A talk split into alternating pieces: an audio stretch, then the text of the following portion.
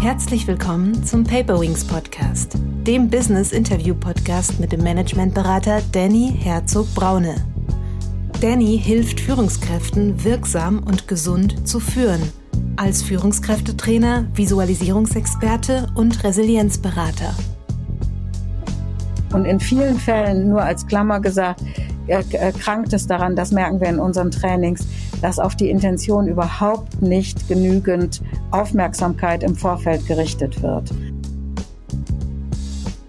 Aber diese, diese, diese Praktik, zum Wohlergehen der Gruppe beizutragen und alle dabei im Blick zu haben, ist ähm, in vielen Fällen auch ein Gamechanger. Herzlich willkommen, liebe Zuhörerinnen und Zuhörer, zu einer neuen Paperwings Podcast Folge. Heute geht es abermals um das Thema, was ist Facilitation?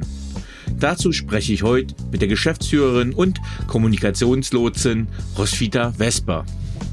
Roswitha ist Professional Facilitator und spezialisiert auf die Beratung und Begleitung von Transformationsprojekten. Neue Organisationsformen, Überprüfung und Entwicklung von Grundannahmen und Weltbildern, sozialen Technologien Sie ist Inspiratorin für neue Führung und erfolgreiche Geschäftsführerin. In den letzten zwei Jahren haben Roswitha und Holger mit Unterstützung der Partnerinnen und vieler Weggefährten die Zeit genutzt, das Erfahrungswissen der Kommunikationslotsen rund um Facilitation und Facilitative Leadership in ein Buch zu bringen. Sie wurden kurz vor der Pandemie vom Wahlen Verlag gefragt, ob sie ein Buch über den Facilitation-Ansatz der Kommunikationslotsen schreiben wollten. Ja, wollten sie. Schon lange geisterten unfertige Manuskripte umher. Nun schien dies wirklich eine Chance zu sein. Und das war sie auch. Ich freue mich sehr, dass sie heute hier ist. Herzlich willkommen, liebe Roswitha. Danke, hallo Dani. Liebe Roswitha, äh, ich habe im Intro schon ein, zwei Worte über dich verloren und über euer großartiges Buch, aber wärst du so lieb und würdest dich noch mit eigenen Worten vorstellen und uns sagen, wie du der Mensch wurdest, der du heute bist? Ja, das mache ich sehr gerne. Ähm, vor vielen, vielen Jahren bin ich geboren in Nordenham an, an der Wesermarsch und aufgewachsen in Fechter. Und das erzähle ich weil es ein wenig ähm, von dem berichtet, äh, wie eng und katholisch ich im Grunde aufgewachsen bin. Und ich habe dann ein, einen Verband kennengelernt. Mit 13 bin ich Mitglied geworden, wo alles anders war, wo es demokratisch war, wo die eigene Meinung zählte. Und diese Jahre, die haben mich äh, sehr geprägt. Das war die CAJ, die christliche Arbeitnehmerjugend. Äh, und ähm, ich bin also damals für die Menschen, äh, in der, die in der Fabrik gearbeitet haben, auf die Straße gegangen. Und das hat ähm, ja ganz viel zu meinem Selbstverständnis beigetragen.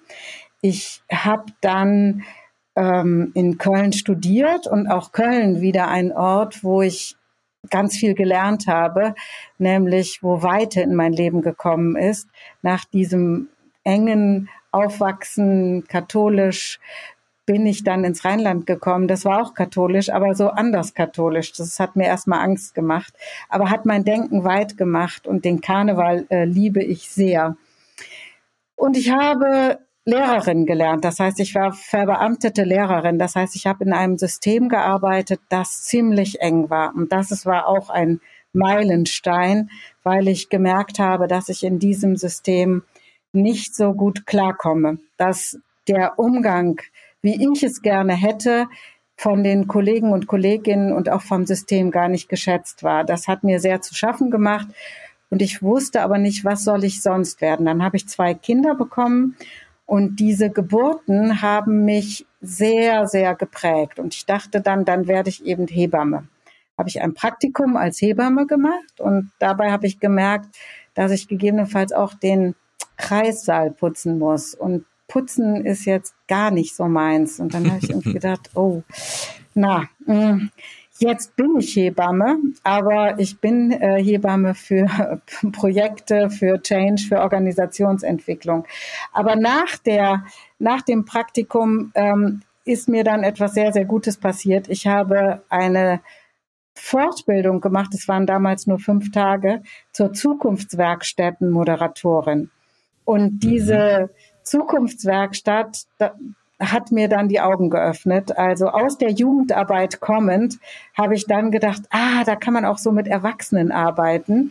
Und äh, mir war dann klar, das werde ich machen. Äh, daraufhin habe ich dann ganz viele Ausbildungen gemacht. Zum ersten Mal hat mir auch Lernen Spaß gemacht, nachdem ich aus der Schule raus war. Und ähm, habe dann auch Holger kennengelernt und damit Facilitation. Und dann hat es so seinen Lauf genommen, die letzten ja über 25 Jahre. Das war ganz, ganz kurz. Ich hoffe, dass das ein bisschen deutlich gemacht hat, wie ich die geworden bin, die ich heute bin. Mhm. Ähm, was machen denn die Kommunikationslotsen? Ja, wir begleiten Veränderungsprozesse. Und im Grunde ist ja fast alles ein Veränderungsprozess, weil mhm. es hat entweder mit neuen Strukturen zu tun oder mit einer neuen Kultur oder auch mit einer neuen Strategie. Und ähm, das Missverständnis, was manche Menschen haben, wenn sie uns, wenn sie an uns denken, dann ist es, dass wir nur mit ganz großen Gruppen und nur in, mit ganz großen Systemen arbeiten. Das ist aber nicht so, sondern wir begleiten natürlich auch Einzelpersonen, wir begleiten Teams, wir äh, moderieren einzelne größere Veranstaltungen und wir ähm, begleiten auch ganz große Change-Prozesse. Das ist das im Groben, was wir machen. Mhm. Ähm, wir werden ja heute über Facilitation reden. Was bedeutet denn Facilitation? Facilitation heißt vom Englischen her äh, gesehen to facilitate, ermöglichen, erleichtern. Und ähm, für mich war es so, dass ich mir merken konnte, wir ermöglichen Dialoge, die so noch nicht stattgefunden haben und wir erleichtern den Menschen den Weg von A nach B, wobei B sich oft unterwegs zu C oder D oder E oder F ändert. Und mhm. wenn ich etwas genauer äh, sage, dann geht es darum, das Potenzial in Gruppen zu fördern und in so gesehen ist Facilitation ein Handwerk, weil es gibt ganz viele Methoden, die ich anwenden kann, kleine, große, riesengroße. Oder ähm, es ist auch eine Denk- und Lebensschule, weil es sich so sehr auch mit dem beschäftigt, was denke ich denn, was nehme ich vom Leben an. Und so hat Facilitation dann unter Umständen auch Auswirkungen auf das ganze Leben und auch auf den privaten Bereich, wenn man einmal einsteigt. Und es ist eine Kunst. Einerseits die Kunst, ähm, im rechten Moment das Richtige zu tun und auch das Leben oder ja, Leben als Zeremonie zu betrachten und von daher einen sehr achtsamen Umgang mit Menschen zu haben. Mhm. Du hast gerade gesagt, es sind so die so vier Aspekte gewesen: das Handwerk, Denk, Lebensschule und auch Kunst. Ähm, ich würde noch mal am Anfang gern ein bisschen auf die Denkschule eingehen. Ähm, ich habe ähm, mit Holger jetzt schon ein bisschen mehr über diese Philosophie, philosophischen Grundlagen gesprochen, aber ich würde vielleicht auch noch mal von dir in deinen Worten hören, warum es für dich eine Denkschule ist. Also die, die Annahmen, die ich über das Leben habe, und da kommt dann auch wieder meine meine Vergangenheit rein, die waren am Anfang sehr eng. Also die Vorstellung, das Leben meint es gut mit mir, die ähm, ist eine, die mir neu war. Und das habe ich durch Facilitation kennengelernt. Diese, ähm, die, die ganze Art, wie ich auf das Leben schaue, wie ich auf Menschen schaue, äh, prägt ja das, wie ich am Ende auch handle. Und von daher tue ich gut daran, mir zu überlegen, wie schaue ich denn auf die, ähm, auf, auf die Menschen und auf das Leben. Und eine, die Grundannahme, die immer wieder auch ähm, ja hinterfragt wird, aber die für viele Menschen schon lebensändernd waren, äh, ist diese, jeder tut sein Bestes, jede tut ihr Bestes immer. Und ähm, diese Grundannahme, die hilft mir, nicht abzuwerten. Das bedeutet nicht, und das wird manchmal verwechselt, dass ich alles gut finden muss, was andere machen. Im Gegenteil. Aber es hilft mir, ohne Abwertung auszukommen. Das ist so ein Beispiel, warum Facilitation eine Denkschule ist.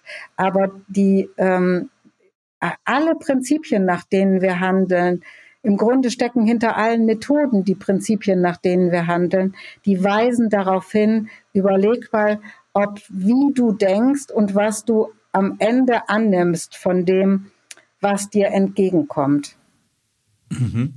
Ähm, und in der zweiten Folge jetzt zur Facilitation möchte ich tatsächlich auch mit dir vor allem auf die Werkzeuge, Tools eingehen, nachdem ich schon ein bisschen, ja, ich sag mal, den philosophischen Exkurs mit Holger gemacht habe, würde ich mit dir gerne in die Praxis gehen. Mit Holger habe ich schon angesprochen, dass, es, dass ihr die sogenannten glorreichen Sieben aufgestellt habt und ähm, auf einen glorreichen der sieben sind wir eingegangen. Das war nämlich die Dynamic Facilitation. Aber vielleicht kannst du noch mal uns die anderen sechs ähm, glorreichen, ja die anderen glorreichen sechs vorstellen. Ja, das mache ich sehr gerne. Die Frage ist, wie schaffe ich das in der gebotenen Kürze? Aber ich versuche das mal. Also, wir fangen immer gerne mit The Circle Way an. The Circle Way ist im Grunde, wie wir sagen, die Blaupause unserer Arbeit wenn wir ähm, uns in den Kreis setzen, dann, so glauben wir, aktiv, also das glauben nicht nur wir, sondern das äh, wird auch durch andere bestätigt natürlich, ähm, dann aktivieren wir den Archetypus Kreis. Und der Kreis ist ähm, ähm, ermöglicht ein anderes Miteinander sprechen, als wenn man zum Beispiel in Stuhl reinsitzt und ein vorne und ein hinten hat. Ähm, diese Kreisarbeit ist durch Christina Baldwin und Anne Linnea nochmal zurück ins Business gebracht worden. Und zwar durch ähm, über alle Kontinente hinweg. Und den beiden ist es gelungen, ähm, den Fokus nochmal auf die Möglichkeiten, die durch Kreis, Kreisarbeit entstehen, äh, zu setzen. Diese Kreisarbeit verbinden viele ja mit Kindergarten und mit ähm, ja, Kita. Und so passiert es immer mal wieder, dass ähm, wenn wir in bestimmte Organisationen kommen, mir fällt gerade eine Organisation ein, eine Uniklinik, wo ähm, es darum ging, eine Führungskräfteklausur vorzubereiten. Und wir hatten den Kreis ähm, gestellt und dann kam ein Oberarzt rein, sah das ähm, und sagte, sind wir jetzt hier im Kindergarten und drehte sich völlig empört um und ging wieder. Aber wir sind so überzeugt von diesem äh, Kreis, dass es in der Regel nur sehr, sehr wenig braucht, bis Menschen auch erkennen, dass eine andere Form von Dialog tatsächlich allein durch das Setting möglich ist. Und dann gibt es in dem Kreis ähm, im Grunde drei Prinzipien, die die Philosophie ausmachen. Und das ist dann wieder die Denkschule. Ne? Ähm, das erste Prinzip ist rotierende Leitung. Das heißt, in unserer Facilitation-Welt ähm, teilen wir uns die Verantwortung für die Qualität, was sich zum Beispiel auch darin zeigt, dass wir Leitung ähm, rotieren lassen. Um, da gibt es verschiedene Rollen, wie man das einnehmen kann. Und das bedeutet aber auch, dass wir Verantwortung teilen. Als zweites Prinzip habe ich schon erwähnt, dass wir tatsächlich ähm, offen dafür sind, dass andere zeitweilig weil sie etwas mehr sehen, als wir zum Beispiel sehen, in die Verantwortung gehen und zum Beispiel sagen, nö, das, was du jetzt gerade vorgeschlagen hast, da hätte ich einen stimmigeren Vorschlag und der sähe so und so aus und dann wird die Gruppe gefragt und wenn wir dann dem zweiten folgen, dann ist es unter Umständen auch so, dass da Leitung von jemand anderem übernommen wird. Und das dritte Prinzip, was zu Circle Way gehört, ist, sich auf die Ganzheit zu verlassen. Und das ist etwas, was ähm, anders ist als in vielen, vielen anderen Methoden, was nämlich bedeutet, dass ich dem Kreis vertraue. Natürlich ist die Frage, wie ist der Kreis zusammengesetzt? Das heißt, wer ist da? Aber dass es nicht darum geht, dass ich mich mit meinem Interesse durchsetze, sondern wenn es ähm, wenn das andere, was andere ähm, sagen, stimmiger erscheint für den Kreis, dann darauf zu vertrauen, dass das schon das Bessere ist für den Moment. Und ähm, für die innere Haltung bedeutet das dann einfach auch zu wissen, okay, ich könnte jetzt sauer sein ähm, und ich hätte es auch eigentlich besser wissen müssen, ähm, aber ich sage mir einfach, ich vertraue auf die Ganzheit. Das heißt, auch hier wieder vermeide ich äh, Abwertungen, auch Abwertungen auf mich selbst bezogen ähm, und auch ähm, Emotionen, die am Ende nicht wirklich förderlich sind. Mhm. Ich würde mal ganz kurz, mhm. ähm, kurz reingrätschen, ähm, einfach mal, um das auch zu spiegeln als Erfahrung. Ich habe das jetzt einfach am Wochenende wieder gemerkt. Ich habe mit meiner Familie, haben wir einfach eine Feuerschale gemacht, Stockbrot, Marshmallows und uns drum gesetzt. Und das hat bei mir wieder ganz viel ausgelöst. Also ich meine, will damit auf die Bedeutung des Kreises raus, weil ähm, es hat halt eine Art Ruhe stattgefunden. Ne? Ich habe dann gern die Marshmallows oder Stockbrote auch gegrillt, dann reinzugucken ähm, und gleichzeitig habe ich wieder an meine Jugend gedacht bei der Bundeswehr, wo man halt wirklich in der Grundausbildung um die Feuer saß und diese Kameradschaft gefühlt hat, ne, dieses Verbinden nach einem harten Tag ähm, und übertragen auf den Wirtschaftskontext merke ich in, sei es als Teilnehmender oder äh, als Durchführender, dass der Kreis, so wie du sagst, automatisch so eine eine Vertrautheit hervorruft. Das heißt, manchmal arbeitet man, glaube ich, noch ganz gern mit diesen Tischen, so als Schutz, als Barriere, um sie dann später im Verlaufe als unpassend und distanzierend zu empfinden und sie dann mhm. wegzunehmen. Kannst du das so ein bisschen einordnen, wie du da deine Erfahrungen gemacht hast? Ja, im Grunde ja. Ähm, also erstmal finde ich schön, dass du, dass du erzählst von der Feuerschale, weil dieses Feuer ähm, spielt bei The Circle Way aus unserer Perspektive auch nochmal eine ganz große Rolle. Und dass du erzählst von dem Geschichten erzählen, was dadurch passiert ist. Auch da glauben wir, dass wenn man um das Feuer herumsitzt, wie das ja auch äh, Menschen in Vorzeiten gemacht haben, nämlich ähm, dadurch, dass sie das Feuer erfunden oder gefunden haben, sie haben es ja nicht erfunden, sondern sie haben es ja nur gefunden, haben sie sich um das Feuer versammelt und haben zum ersten Mal ähm, so eine Art sozialen Container gebildet, da wo sie wirklich ähm, über Existenzielles miteinander gesprochen haben. Und dieses ähm, Feuer symbolisieren wir auch ganz oft in unseren Settings mit einer Kerze in der Mitte. Und äh, ich weiß, dass ich jetzt ein bisschen abschweife, aber die, die Kerze ist so wichtig, weil äh, manche sehen die ja dann als Esoterik, aber das ist natürlich aus unserer Perspektive überhaupt gar keine Esoterik, sondern ist ein Symbol dafür, dass wir uns um Existenzielles kümmern, also das, was wirklich Menschen betrifft. Und ähm, die Kerze sagt auch sehr, sehr deutlich, Achtung, ich brenne runter. Und das heißt, niemand kann uns die Stunden, die wir hier miteinander verbringen, ähm, wieder zurückgeben. Also lasst uns achtsam mit der Zeit sein. Und diese ähm, Feuerschale ist die größere Version der, der Kerze. Und was das Setting angeht, dann ähm, haben wir nur noch sehr, sehr selten überhaupt mit diesem Tischsetting zu tun, weil wenn wir in eine Organisation kommen, dann werden wir meistens gefragt, was hättet ihr gerne? Und dann sagen wir, wir hätten gerne einen Stuhlkreis. Ähm, wenn das manchmal, aber es ist schon wirklich sehr lange her, wenn das manchmal nicht möglich ist, dann setzen wir uns ähm, auch um Flugzeugträger große Tische und achten darauf, wenn wir zu zweit sind, dass wir nicht nebeneinander sitzen, dass wir also gar nicht erst so einen Block haben und nutzen das, was uns da entgegenkommt, als ganz wichtige Daten. Sobald wir dann einen Auftrag haben, ähm, sorgen wir dafür, dass alles im Kreis stattfindet. War das eine Antwort? Das war absolut eine Antwort. Ähm, du hast gesagt, es gibt unterschiedliche Rollen in diesem Kreis. Welche Rollen gibt es denn? Ja, das sind ähm, drei Rollen, die sind bis auf eine auch sehr bekannt. Das ist einmal der Gastgeber, die Gastgeberin.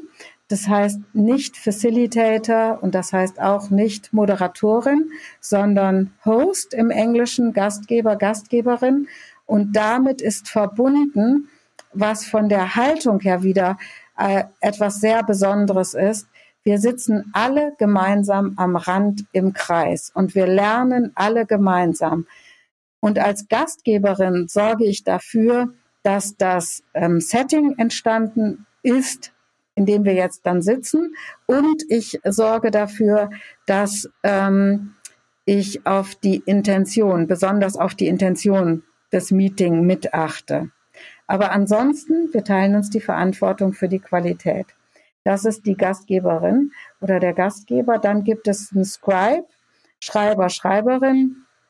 Das heißt, im Vorfeld schauen wir, wie wollen wir visualisieren und was wollen wir visualisieren. Oft macht man sich persönliche Notizen in Trainings zum Beispiel. Ähm, ähm, in, in Meetings visualisieren wir gegebenenfalls abwechselnd, weil man kann den Kreis auch sehr gut in die alltägliche Meeting-Routine übernehmen. Und dann gibt es die Besonderheit des Guardians. Das ist die Achtgeberin oder der Achtgeber. Das ist die Person, die ähm, besonders darauf schaut, ähm, wie ist die Energie in der Gruppe. Und mit Energie meinen wir, ähm, brauchen wir ganz einfach gesprochen eine Pause. Ähm, gibt es vielleicht Anzeichen, dass wir uns verzetteln und dann arbeiten Gastgeber und Gastgeberinnen an Intention und Energie zusammen und ähm, haben dann ähm, vorher mit der Gruppe ausgemacht, dass es ein Zeichen gibt, ein Signal und dieses Zeichen wird dann genutzt, um sich wieder zu refokussieren auf die Intention des Meetings. Und in vielen Fällen, nur als Klammer gesagt, äh, äh, krankt es daran, das merken wir in unseren Trainings, dass auf die Intention überhaupt nicht genügend Aufmerksamkeit im Vorfeld gerichtet wird. Und das führt dann dazu, dass Meetings auch einfach schlechter werden. Ähm, ja, Roshi, da finde ich total ähm, spannend, interessant, was du sagst, weil ich das ähm, diese Rolle oft gar nicht benannt habe in Workshops oder ähm, kannte, aber ich oft gemerkt habe, wo mir sagt, Danny, Danny, warte mal bitte, ich glaube, hier gibt's eine Störung und wir kennen ja, wir kennen ja den, den, den Grundsatz, Störungen haben Vorrang. XY kommt nicht mit oder XY emotionalisiert das und möchte nennen wir sie. Katharina, möchtest du was dazu sagen, weil dich hat das gerade angestoßen, was Danny gesagt hat, was diskutiert wurde, etc. Und das finde ich bei so einem Guardian, wenn man dem wirklich aktiv benennt, eine total wichtige und wertvolle Rolle, äh, um zu zeigen, okay, der Moderator äh, oder Facilitator äh, kriegt halt nicht mit, was gerade auf uns, weil er gerade sendet und in einem anderen Kontext vertieft ist nicht mit, was für eine Dynamik gerade in der Gruppe passiert. Ist das so die Funktion des Guardians? Ja, das ist die Funktion des Guardians. Und ich äh, bin jetzt auch, äh, bin ein bisschen hängen geblieben bei dem, als du gesagt hast, Störungen haben Vorrang, mhm. weil äh, ich habe ja vorhin schon gesagt, dass wir äh, sehr darauf achten, dass klar ist, welche Intention das Meeting hat. Und ähm, nicht jede Störung hat Vorrang. Mhm. Das bedeutet, ähm, die Störung, die sich die mit dem, mit der Intention des Meetings zu tun hat, die hat ganz sicher Vorrang. Aber nicht jede Befindlichkeit und nicht jeder Trigger, der bei einer einzelnen Person angesprochen ähm, ist oder angestoßen ist, ähm, hat Vorrang.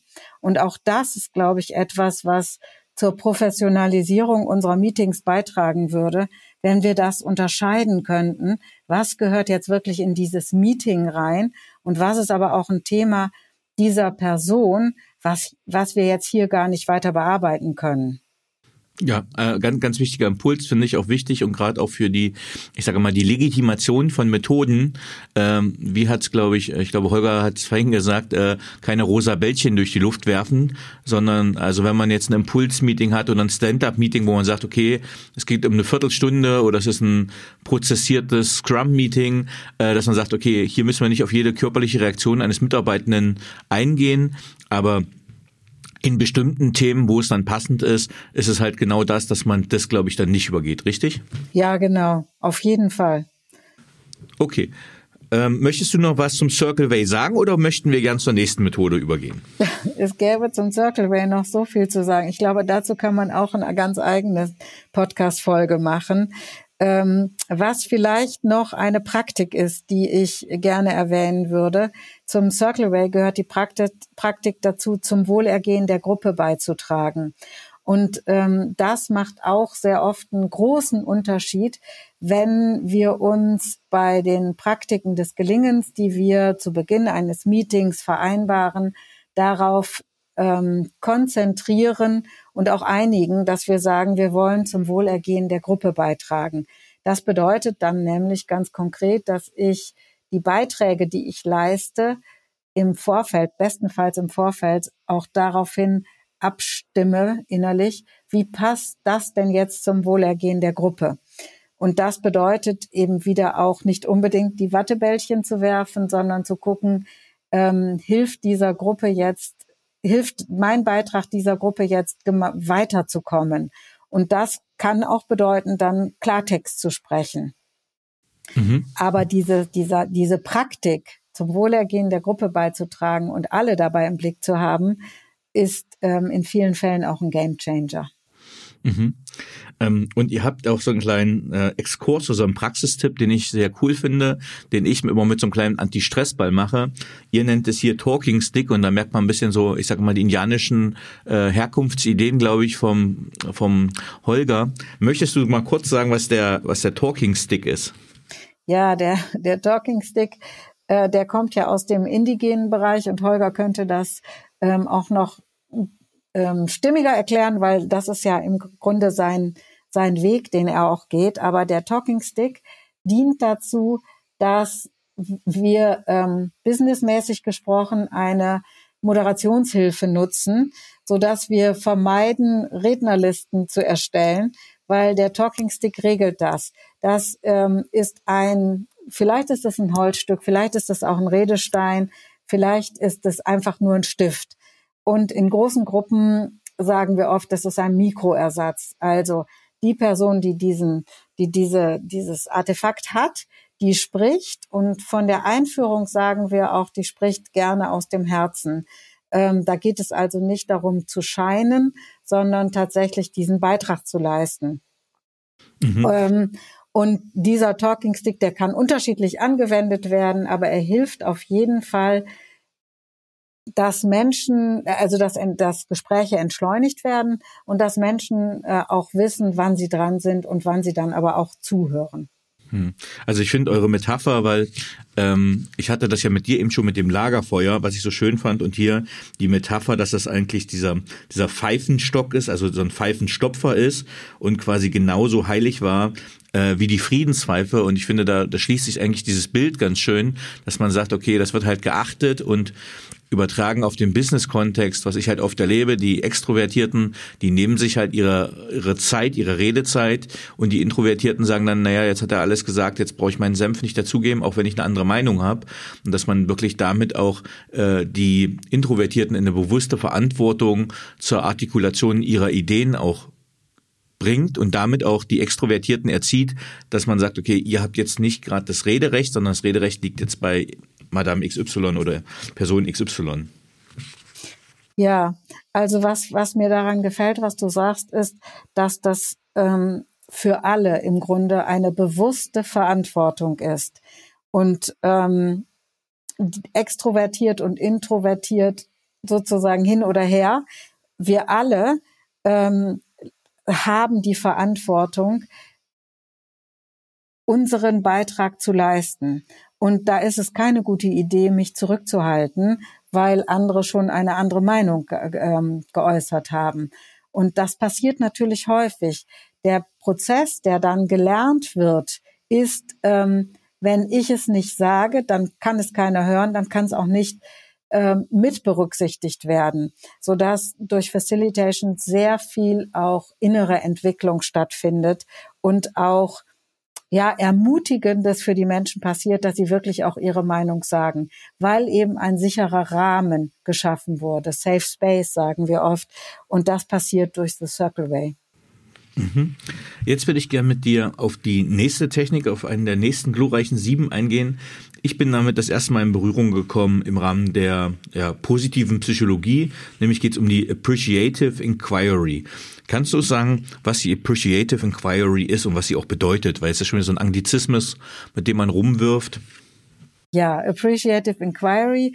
Erstmal habe ich ganz, ganz lange geübt, bis ich das aussprechen konnte und dann noch mal länger geübt, bis ich es auch schreiben konnte. ähm, ist die wertschätzende Erkundung ähm, auf Deutsch und die ähm, kommt durch David Cooperrider, der ähm, eine Doktorarbeit geschrieben hat und dabei ähm, in einer Klinik war wo er festgestellt hat, wenn die Fragen, die ich stelle, ähm, nur in eine potenzialorientierte Richtung gehen, dann entwickelt sich die Organisation auch potenzialorientiert. Und er hat insofern diese große Frage gestellt, was gibt diese Organisation Leben? Und diese Fragen hat er dreimal hintereinander gestellt, also drei Jahre hintereinander. Und drei dreimal ist der Umsatz gestiegen, weil potenzialorientiert gefragt wurde und Menschen potenzialorientiert erzählen konnten.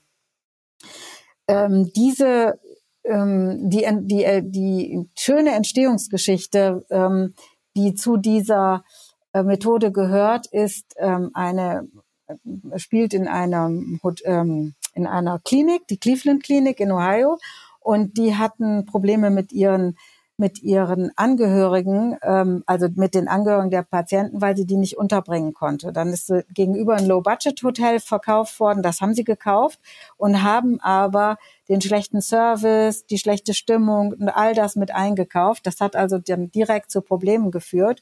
Und der David Cooper Rider ist dann geholt worden. Und ähm, was er gemacht hat, er hat dann die, das Management, das gesamte Management in einen Bus gesetzt. Das waren 35 Leute und hat sie ins Ritz-Carlton gefahren nach Chicago. Und dort waren sie eine Woche und es gab zwei Regeln. Die durften nicht über sich sprechen, also über ihr Hotel. Und sie durften nur auf das achten, was in diesem Ritz-Carlton alles gut lief.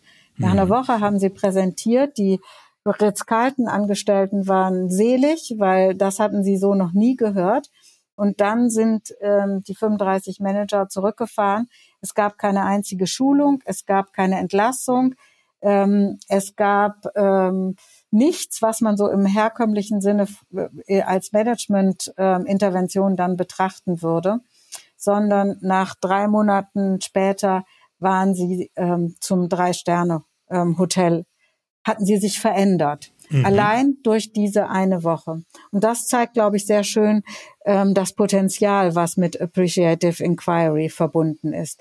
Und wir alle wissen das, dass wenn wir auf das gucken, was, was uns Leben gibt, was wir gerne hätten, wovon wir gerne mehr hätten, ähm, geht es uns besser. Wir sind aber darauf gepolt, auf Probleme zu achten. Und deshalb ist das auch eine wunderschöne Übung, ähm, immer wieder den Fokus auf das zu lenken, wovon wir gerne mehr hätten. Appreciative Inquiry habe ich jetzt von der, von der Entstehung her gesagt. Ähm, es ist ähm, eine, eine auch Leadership-Philosophie und ähm, es ist auch eine Methode. Und zur Methode gehören dann fünf Schritte, ganz kurz. Man beginnt immer mit Define, das heißt, ich brauche ein Kernthema und ein Kernthema zu definieren ist meistens ausgehend von dem Problem, was gerade da ist. Also durch Appreciative Inquiry ähm, denkt man sich nicht alle Probleme weg, sondern nimmt sie und fängt an zu gucken, okay, wenn das unser Problem ist, wovon hätten wir denn gerne mehr? Und wenn ich das definiert habe, dann kann ich in die Untersuchung gehen. Das zweite D ist Discovery. Ich erkunde, wo ich das schon einmal erlebt habe und gehe dann von dort aus in, das, in die Dream-Phase. Das heißt, ich stelle mir vor, von dem, was ich schon einmal erlebt habe, was wäre möglich, wenn ich noch mehr davon hätte. Hm. Und dann kommt die vierte Phase Delivery, äh, Design. Und das gibt es in keiner in keiner anderen Methode so, zumindest ist uns nicht so bekannt, dass äh, Menschen dann Zukunftsaussagen formulieren, wo sie dann hinwollen. Und diese Zukunftsaussagen werden dann mit Maßnahmen hinterlegt. Und das ist der sogenannte 5D-Zyklus, der zu Appreciative Inquiry dazugehört. Mhm. Und äh, noch auch ein kleiner Tipp für die Zuhörenden. Ähm, in eurem Buch habt ihr auch sehr schön, wenn ihr diese einzelnen Methoden vorstellt, auch direkt mal so eine Agenda gemacht. Das heißt, ich sage mal in Richtung Coach, Trainer, Berater ähm, oder auch natürlich facilitative Führungskräfte. Ähm, dass man sieht, okay, wie ist so eine Agenda, so eine Struktur aufgebaut, wie kann man das Ganze auch wirklich hands-on umsetzen? Ja, das war uns ganz wichtig, weil unser, ja, wir haben ja im Grunde durch das Buch unsere Praxis aufgeschrieben. Und dazu gehören dann eben auch Beispiele von so Drehbüchern. Mhm. Mhm. Ähm, eine weitere Methode, die ich, glaube ich, morgen oder übermorgen auch wieder anwenden werde, ist das sogenannte World Café. Kannst du uns sagen, was das World Café ist und welche Vorteile sie hat? Ja, das World Café ist eine ist eine Methode, wo äh, Juanita Brown, eine der Finderinnen, sagt, it travels well. Das geht um die ganze Welt und es wird stets und ständig eingesetzt. Und ähm, das wiederum ist dann auch direkt ähm, eine kleine mögliche Falle. Also das World Café besteht aus einer Technik, die ähm, besagt, dass in kleinen Gruppen an relevanten Fragen gearbeitet wird und diese kleinen Gruppen vermischen sich nach einer bestimmten Zeit. Auch hier beschreibt die Entstehungsgeschichte, die in Kalifornien spielt, genau wie es geht, nämlich dass ähm, Menschen einfach angefangen haben, miteinander zu sprechen. Und nach einer Zeit haben sie dann sich überlegt, okay, ich möchte eigentlich gerne auch wissen, was an den anderen Tischen ist. Und sie haben dann einen am Tisch gelassen und die anderen sind, ähm, haben sich vernetzt, sind in die anderen an die anderen Tische gegangen und ähm, das haben sie in drei oder vier Runden gemacht. Dann sind sie zusammengekommen und haben das, was sie herausgefunden haben, geerntet. Und das ist die Technik dieses World Cafés. Und ähm, weil die so einfach ist und weil die im Grunde auch sehr menschlich ist, in kleinen Gruppen intensive Dialoge führen und dann das Wissen direkt zu vernetzen, ähm, wird das sehr oft angewendet und es entstehen aber auch ähm, Formen, die mit dem World Café nichts mehr zu tun haben.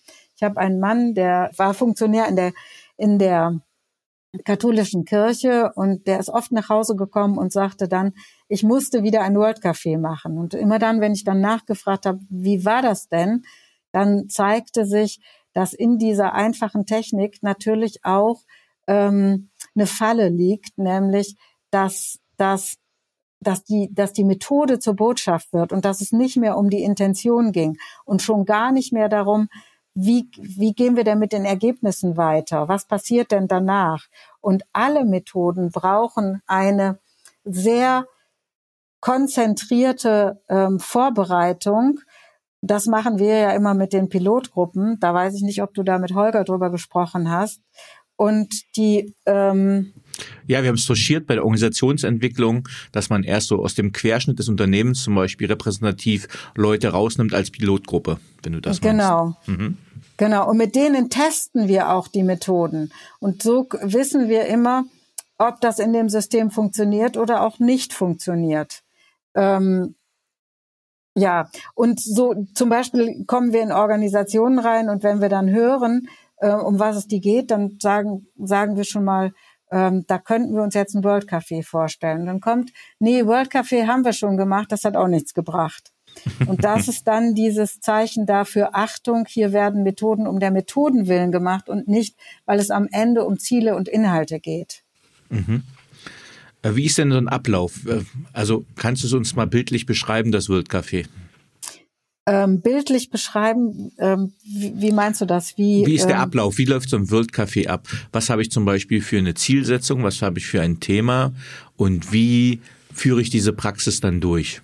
Okay, also ähm, eine, ein, eine mögliche, ähm, ein mögliches, eine mögliche Intention für ein World Café ist, wir wollen unsere Erfahrungen ähm, vernetzen und zwar in der Mitte eines Prozesses, eines Change-Prozesses und aus dem, was wir bisher ähm, erlebt haben, lernen. Und dann ähm, wäre zum Beispiel das Setting so, dass wir mit den 100 Menschen, die an diesem Prozess beteiligt sind, in einem Raum sind, dass es ähm, Vierertische gibt. Auf diesen Tischen äh, liegen Tischdecken und ähm, Stifte. Das ist die Möglichkeit, um sich Notizen zu machen.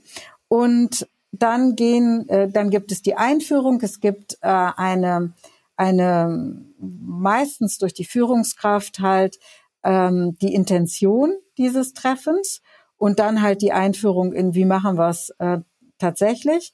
Und dann gehen die Menschen an die Tische. Und wenn man sich das genauer anguckt, dann heißt bildlich sprech, also dann ist bildlich wirklich auch zu sagen, nutzen Sie ähm, die Fremden, wenn Sie jetzt an Ihre Tische gehen, weil Menschen trauen sich oft nicht, und das hat was mit den Neurowissenschaften zu tun, da kommen wir ja vielleicht später noch drauf, ähm, trauen sich oft nicht, auf Fremde zuzugehen. Das ist aber ganz wichtig, weil von Fremden hört man natürlich neue Geschichten. So ein kleiner ähm, Tipp für die Moderation. So, und die gehen an diese Tische, sprechen zum Beispiel über die erste Frage, ähm, wie geht es mir derzeit in dem Projekt? Was erlebe ich gerade? Oder vielleicht, was lässt mich auch nachts nicht schlafen? Oder eine erste Frage könnte auch sein mit sad, glad, mad. Also was macht, dich, macht mich gerade traurig? Was macht mich gerade froh? Was macht mich gerade verrückt? Das sind so Beispiele für eine erste Frage. Nach zum Beispiel 20 Minuten gibt es ein Signal. Das Signal sagt, jetzt wechselt bitte die Tische. Dann gehen die Menschen an ihre verschiedenen Tische, an die neuen Tische und erzählen kurz, was sie aus der ersten Runde mitnehmen. Und dann kommt ähm, die zweite Frage zum Beispiel, wo sehen wir derzeit Handlungsbedarf? Welche Fragen müssten wir uns jetzt eigentlich stellen? Und nach 20, 25, 30, 40 Minuten, je nach ähm, Zeit auch, gibt es wieder einen Wechsel und die Menschen gehen an, eine, an einen dritten Tisch, erzählen wiederum, was war in der zweiten Runde und wenden sich dann der dritten äh, Frage zu, die zum Beispiel lauten könnte, und was sind jetzt konkrete Handlungsimpulse, über die wir mit allen sprechen wollen, damit wir in unserem Projekt für die, für die nächsten drei Monate gut weiterkommen? Und aus diesem dritten Runde kommen wir dann mit allen zusammen und ernten dann, so heißt das in der Methode, das, was an den drei Tischen erarbeitet wurde und kommen zu ganz konkreten Absprachen. Ja, das also finde ich total schön, ja? dieses Bild. Ich finde dieses Bild so schön, weil ich das äh, als Moderator gerade auch gut übertragen kann. Also du siehst ja, wie sich die Flipcharts, die Inhalte füllen, wie so Bäume, wo die Äpfel dran wachsen und am Ende des World Cafés kann man die quasi die ganzen dokumentierten Gedanken dann wirklich abernten. Das finde ich ein ganz tolles Bild, das ich vorher noch nie so hatte. Ja, wobei ähm, das, das World Café ähm, wird häufiger mal mit so einer äh, Moderationsmethode verwechselt, wo es dann darum geht, dass diese Tischdecken auch beschrieben werden als eine Art Protokoll. Und von der Idee ist das gar nicht so, sondern die Idee ist einfach, dass ich einen Notizzettel habe. Und natürlich kann ich das hinterher dann auch nochmal anders verwenden. Aber dieses, auch hier wieder neurowissenschaftlich, wenn, wenn es nochmal durch die Hand geht, wenn wir etwas visualisieren, dann hilft das, dass sich Gedanken auch verfertigen. Und so ist diese Tischdecke erstmal nicht die Dokumentation, sondern eher ein Notizzettel. Mhm. Okay. Ähm, Dankeschön auch nochmal für die äh, ja, Hinweise. Ähm, ich merke schon, äh, wir müssten äh, zwei, drei Stunden dranhängen, um alle Techniken vorzustellen. Ich würde aber gerne die Open Space Technology quasi, die würde ich gerne nochmal besprechen, ähm, weil ich glaube, da geht es darum, oder wir erleben das ganz oft, dass ich sage mal, in Raucherpausen oder Kaffeepausen, äh, da werden eigentlich ganz viele wichtige Sachen, die ursprünglich eine informelle Zusammenkunft sind, aber dann ganz oft äh, formelle Inhalte ausgetauscht werden. Also ähm, wenn ich gucke, Unternehmenskommunikation, interne Unternehmenskommunikation finden auf solchen Kommunikationsinseln oft viel besser und wertschöpfender statt. Und deswegen sind die eigentlich auch sehr, sehr wichtig. Das ist ja auch, was wir gemerkt haben, was bei Corona weggefallen ist. Das heißt, wenn es diese, diese Raucherpausen gibt, diese, diese Schmiermittel, diese, diese Orte, wo so Kommunikation stattfindet über Projekte, über unterschiedliche Grenzen hinweg, wenn die wegfällt, wird es auch manchmal schwieriger für Unternehmen. Ähm, und daraus ist ja auch diese Open Space Technology entstanden. Kannst du da so ein bisschen was zu erzählen? Ja, das schließt wirklich sehr, sehr gut an das World Café an, weil auch schon beim World Café haben wir ja im Grunde diese Kaffeepause, das World Café. Also wir trinken Kaffee und haben diese kleinen Inseln, wo Menschen über das sprechen, was für sie relevant ist. Und das übertragen auf ähm, Open Space ist nochmal eine Stufe mehr, weil die Fragen, die sich die Menschen dann stellen, die sind nicht im Vorfeld definiert, sondern die definieren sie sich selber.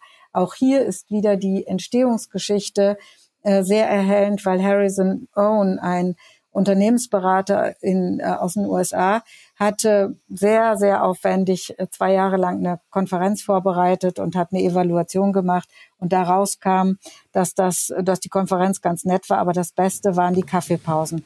Genau mhm. aus den Gründen, die du gerade beschrieben hast, weil da die Menschen über das für sie Wichtige gesprochen haben. Und er hat sich dann äh, überlegt, wie schaffe ich das, den Geist einer Kaffeepause mit der Effektivität ähm, eines ähm, Meetings äh, zu verbinden. Und so ist Open Space entstanden, wo die Agenda praktisch am Beginn des Treffens mit allen gestaltet wird, beziehungsweise von allen gestaltet wird.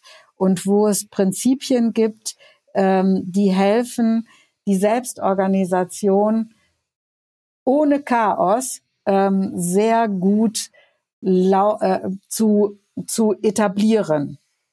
Und so entstehen bei Open Space einfach ganz viele kleine Gruppen, in denen Menschen genau an den Themen arbeiten, für die sie jetzt, heute hier, ähm, Energie haben. Ja, das mhm. wäre vielleicht ganz, ganz kurz gesagt. Mhm. Aber vielleicht hast du noch eine Rückfrage. Ja, wie setze ich sowas um? Also mir geht es dann wirklich um den praktischen, äh, wie setze ich Open Space Technology um? Das heißt, wie mache ich das als Moderator, als Führungskraft, als Facilitator, dass ich das umsetze, praktisch? Ja, mhm. ich, ich kann vielleicht ein Beispiel erzählen. Mhm. Ähm, ähm, wir waren in einer Organisation, die hatten eine hm, eine, eine klassische Unternehmensberatung drin und die hat denen alles gesagt, was sie machen mussten. Das haben sie dann irgendwie auch versucht. Das Ende vom Lied war aber ein riesen Chaos. Hm. Kein, kein einziger Bereich war zufrieden. Hm. Und das haben wir in dem ersten Pilotgruppentreffen herausgefunden, also Pilotgruppe der Querschnitt der gesamten Organisation vom äh, Hausmeister, das war ein Facility äh, Manager, äh, eine Facility, wie heißt das denn, eine Organisation, ne? also vom Hausmeister äh, bis hin zu äh, den der Top-Führungskraft saßen alle in einem Raum, das waren 23 und sie haben dann äh, gemerkt, wie schlimm es um die Organisation derzeit steht. Und jeder hatte praktisch die eigenen Themen, wo eine Unzufriedenheit war. Und dann haben wir äh, getestet, ähm, welche Themen kämen dann, wenn man sie jetzt einladen würde, ihre Themen zu bearbeiten. Und so konnten wir dann empfehlen, die Open Space Methode zu nutzen. Das haben sie, ähm, dem haben sie zugestimmt und dann haben wir zum Beispiel, also hat die Organisation selber die große Ballsporthalle in Frankfurt gemietet. Das waren irgendwie 300 Menschen. Und die ähm, sind dann für anderthalb Tage zusammengekommen. Und so eine ganz wichtige Kleinigkeit an der Stelle war, dass die Pilotgruppe gesagt hat, wir können hier nur offen und ehrlich unsere Themen einbringen, wenn wir versuchen, die Hierarchie aus diesem Tag möglichst herauszuhalten. Hm. Und ihre Idee war dann, alle bekommen schwarze Poloshirts, sodass die Blaumänner sich nicht von den Anzugträgern ähm, unterschieden, sondern sie alle ein schwarzes T-Shirt anhatten. Und ähm, ganz praktisch wird das wird das wird ein großer Kreis oder konzentrische Kreise gebildet. In der Mitte liegen die Blätter für die Anliegen. Dann gibt es die Anliegenwand, wo die Themen praktisch gesammelt werden. Die Einführung ist wie ein kleines Ritual, eine Zeremonie, die auch im Buch beschrieben wird, die für die, für die, die das noch nicht nutzen, ähm, ist es ein guter Tipp, die erstmal vorm Spiegel auswendig zu lernen ähm, und dann gegebenenfalls eigene Worte zu finden. Aber das Entscheidende ist auch hier wieder, bin ich mit der Haltung dabei? Glaube ich wirklich an die Prinzipien von ähm, Open Space? Glaube ich, dass das Gesetz der zwei Füße, nämlich mich dorthin zu begeben, wo äh, wo es wirklich relevant ist, wo mein Kopf und mein Geist, äh, mein, mein, ja, mein, mein Kopfgeist, wo mit meinem Körper zusammen sind, nicht, dass die mhm. wieder auseinander äh, treiben. Ähm, glaube ich daran, dass das, was passiert, das Einzige, was passieren kann, ist. Glaube ich daran, dass die, die da sind, die richtigen sind und so weiter. Und da muss man sich natürlich selber überprüfen, weil wir auch häufiger feststellen, dass die Open Space Technology angewendet wird, dass aber die Moderatoren gar nicht hinter der Philosophie stehen. Also mhm. da wieder ein ganz anderes Denken noch dahinter ist. Okay, super. Ähm, also, was ich ja auch in einem Buch großartig finde, ist, dass er einfach wirklich mit vielen Visualisierungen arbeitet. Das heißt, äh, für die, die das sich äh, auch bildlich vorstellen mal wollen, ähm, es gibt immer kleine Tools, Tipps und auch schöne Grafiken dazu, äh, um das zu verstehen, wie das Ganze gemeint ist, falls es jetzt hier äh, ja, ich sage mal, im Audiokanal äh, nicht so ganz klar rüberkam. Ähm, ja, ich könnte jetzt noch ewig Stunden mit dir über die ganzen Techniken reden, aber äh, es war vermutlich wäre das deutlich zu lang. Und wir haben aber noch ein ganz spannendes Thema, und zwar Neurofacilitation. Mhm. Was verbirgt sich dahinter? Ja, was, was wir, also meine letzte Ausbildung habe ich bei Gunther Schmidt gemacht, hypnosystemische Beratung. Und dabei habe ich nochmal festgestellt, ähm, wie wichtig das ist, dass wir gerade in unserer Rolle als ähm, Facilitatoren auch ein bestimmtes Wissen über menschliche Zusammenhänge, über biologische Zusammenhänge haben. Und ähm, wenn wir die mit achten, dann haben wir auch eine viel größere Chance, erfolgreiche, also Prozesse erfolgreich zu begleiten, dass sie wirklich auch gelingen. Und ähm, wir arbeiten gerne mit Modellen und ich könnte ein Modell einfach mal kurz nennen. Das ist das SCARF-Modell, ähm, was, was ähm, beschreibt, welche Bedürfnisse Menschen in Veränderungsprozessen und auch grundsätzlich haben. Nämlich die, das Bedürfnis nach Status, nach gesehen werden, nach Wertschätzung. Weniger ist, welche hierarchische ähm, Stufe bin ich gerade, sondern vielmehr, dass meine Beiträge auch wertgeschätzt werden. Ähm, Certainty, das ist das zweite von Scarf, die Gewissheit, dass ich ähm, in dass ich mitbekomme, dass etwas passiert. Und wenn die Gewissheit nur darin besteht, dass mir ehrlich gesagt wird, wir wissen es auch noch nicht, anstatt die Geheimniskrämerei und dieses und jenes darf man da noch nicht sagen und das noch nicht hier, das lädt Menschen nur dazu ein, diese Leerstellen zu füllen, und zwar in der Regel mit äh, Horrorszenarien. Ähm, das dritte bei SCARF ist Autonomie. Ähm, Menschen möchten von ihrem Wesen her mitgestalten. Und insofern spielt uns das sehr in die Karten, weil Facilitation ist immer partizipativ. Und da muss man natürlich aufpassen, dass es nicht eine Scheinpartizipation ist, sondern eine echte Partizipation. Aber auch darüber könnten wir sehr viel länger sprechen. Dann ähm, das R steht für Relatedness. Das meint die Verbundenheit. Also ganz, ganz wichtig ist es im Rahmen von Facilitation Verbindungen zu ermöglichen und zwar echte. Ähm, wir haben ein Prinzip, das heißt Community Building First, Decision Making Second. Das ist für manche auch befremdlich, dass man sich jetzt erstmal um die Menschen kümmern soll. Aber wenn man weiß, dass Menschen, wenn sie sich verbunden fühlen, zu viel mehr in der Lage sind, also sie, sie äh, haben mehr Zugang zu ihrem Potenzial, sie sind ehrlicher mit sich, sie trauen sich mehr und so weiter, dann tut man gut daran, das ernst zu nehmen und immer wieder einzuladen, dass Menschen sich verbinden. Und da hast du vorhin angesprochen, dass durch Covid ja das auch weggefallen ist. Und das haben viele Menschen auch sehr schmerzlich erlebt. Und das äh, äh, fünfte ist, das F steht für Fairness. Fairness ist ein, ähm, ein Grundbedürfnis, ja, was auch in uns sehr lebendig ist. Wir kriegen, es ist sehr subjektiv und wir kriegen sehr schnell mit, wenn etwas unfair ist oder nicht fair äh, äh, oder fair. Das heißt, wenn zum Beispiel in einem großen Change-Prozess alle sich ändern sollen, aber äh, das Top-Management behält alle ähm, Vorteile, mhm, mhm. ja, die, den Parkplatz, die Autos und so weiter und die anderen sollen zehn Prozent von ihrem Gehalt abgeben.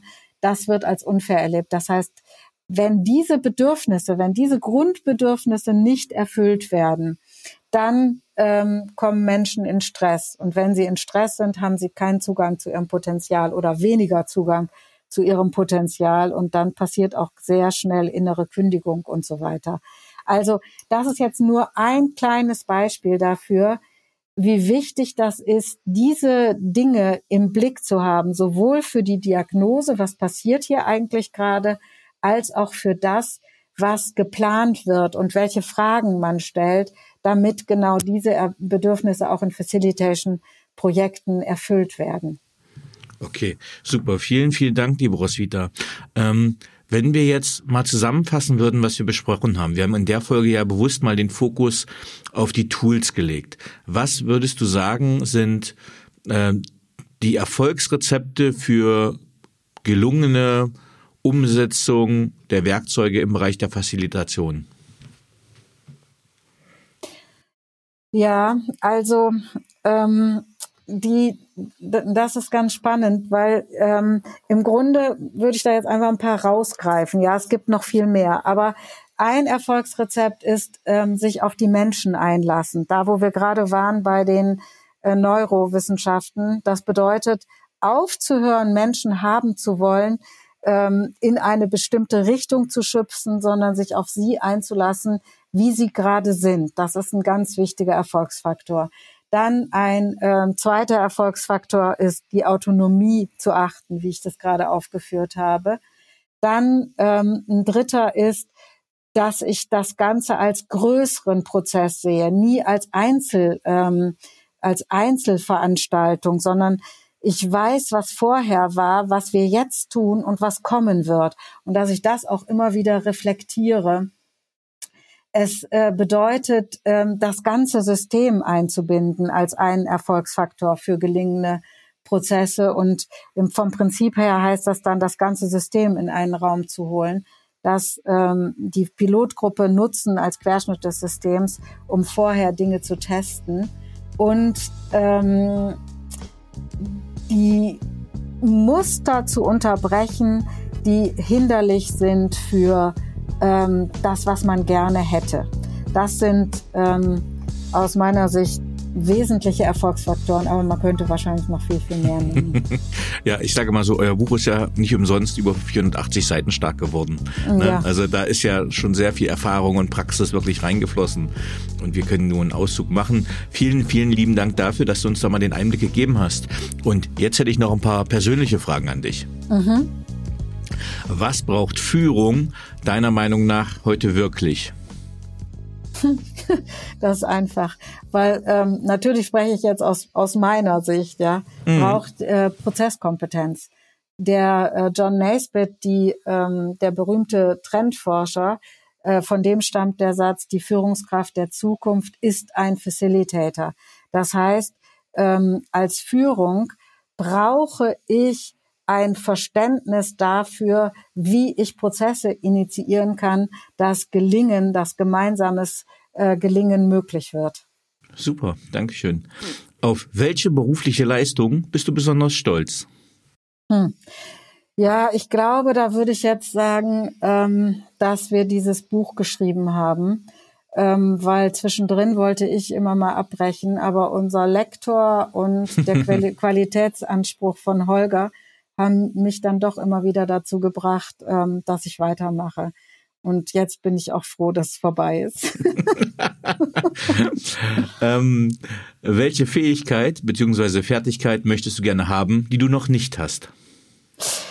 Ja, ich habe mich ähm, auch noch mit der gewaltfreien Kommunikation beschäftigt und ähm, da geht's ja darum, mit diesen Giraffenohren auch wirklich zu hören, was sind denn die Bedürfnisse, die mhm. hinter Aussagen liegen. Und mhm. das würde ich gerne noch mehr ähm, können, gepaart mit dem Humor von Marshall Rosenberg und äh, Gunther Schmidt. Hm. Sehr schön. Ähm, welche Persönlichkeit, ob lebend oder tot, also historisch oder lebend, würdest du gerne einmal zum Essen einladen? Ja, ich glaube am, am liebsten Nelson Mandela. Mhm. Willst du sagen, warum? Ja, weil ähm, mich er hat 27 Jahre ähm, im Knast gesessen und ist auf übelstes behandelt worden. Und er hat es geschafft, dass sein Geist frei war und dass seine Seele unbezwungen war. Und das, ähm, und er hat es auch geschafft, dann ähm, zu versöhnen und sich für die Versöhnung einzusetzen. Und das ist für mich eine, eine großartige ja, Leistung. Ich weiß gar nicht, ob es eine Leistung ist, aber das ist Geisteshaltung, Geisteshaltung trotz Demütigung. Ja. Hm. ja. Größer, größer einfach. Hm. Mhm. Ähm, was waren die drei einflussreichsten Erkenntnisse, die deine berufliche Entwicklung bestimmten? Eins war ganz sicher, und davon habe ich ja lange erzählt, welche Bedeutung der Kreis hat. Ähm, ja, das andere, davon habe ich auch erzählt, ist, jeder gibt sein Bestes immer, dass das ähm, das Leben einfacher macht, wenn ich das glaube und trainiere. Ähm, die dritte, ja, vielleicht das, ähm, was ich auch schon gesagt habe, ist vielleicht dann auch noch eine schöne Zusammenfassung, wie wichtig das ist, dass Menschen in echten Verbindungen sind und nicht scheinen miteinander. Ja, also äh, du hast das eben schon mal mit dem Verbindung und ich finde das so toll, weil meine Kollegin Ruth Maria Mattes äh, gerade an unserem Buch äh, ihren Beitrag darüber schreibt über verbindende Führung. Mir war es vorher noch nicht vertraut, aber ich finde es jetzt toll, das auch nochmal von dir quasi gehört zu haben. Mhm. Ähm, aber sie ist auch eine Schülerin von Gunter Schmidt, von daher vielleicht kommt es aus der Ecke. Mhm. Ähm, wer waren die drei Menschen, die den größten Einfluss auf deine berufliche Entwicklung hatten? Ja, im Grunde ist das auch nur, nur eine kurze Zusammenfassung, weil ähm, die, ähm, die Menschen, die ich in der, die, die mir in der CAJ begegnet sind, also in meiner Jugend, mhm. dann ähm, Holger, aber auch, weil durch ihn habe ich Facilitation kennengelernt und diese Arbeit mit Pilotgruppen, die wir dann auch zusammen weiterentwickelt haben. Ähm, Christina und Anne von The Circle Rate, das sind jetzt ganz liebe Freundinnen, das sind, das sind einfach ganz faszinierende Menschen. Ja, und natürlich ähm, Gunther Schmidt. Super. Ähm, wenn du dein jugendliches Ich treffen würdest, was würdest du ihr raten? Alles kommt zu seiner Zeit. Mhm. Also du kannst geduldig sein. Das Leben meint es gut mit dir, auch wenn es nicht so schnell geht, wie du es gerne hättest. Sehr schön. Was möchtest du am Ende deines Lebens von dir sagen können, erreicht zu haben? Hm. Ja, vielleicht, dass das durch mich ein bisschen mehr Herzlichkeit ins Leben gekommen ist von Menschen, mit denen ich zusammen war. Mhm. Und wir kommen zur Abschlussfrage. Hast du ein Lebensmotto und wenn ja, wie lautet es? ich bin nicht so ein beständiger Mensch. Das heißt, mein Lebensmotto wechselt schon mal. Mhm. Und ähm, also es ist zeitweilig. Und ich habe derzeit auf meinem Schreibtisch liegen, Nowhere to go, nothing to do. Also ich muss nirgendwo hingehen und ich muss auch gar nichts tun. Ein schönes Ende. Liebe Roswitha, vielen, vielen lieben Dank, dass du dir die Zeit für den Paperwings Podcast genommen hast und uns einen Einblick in facilitative Techniken gegeben hast. Vielen lieben Dank. Danke dir, Dani. Das war sehr angenehm mit dir. Tschüss. Ciao.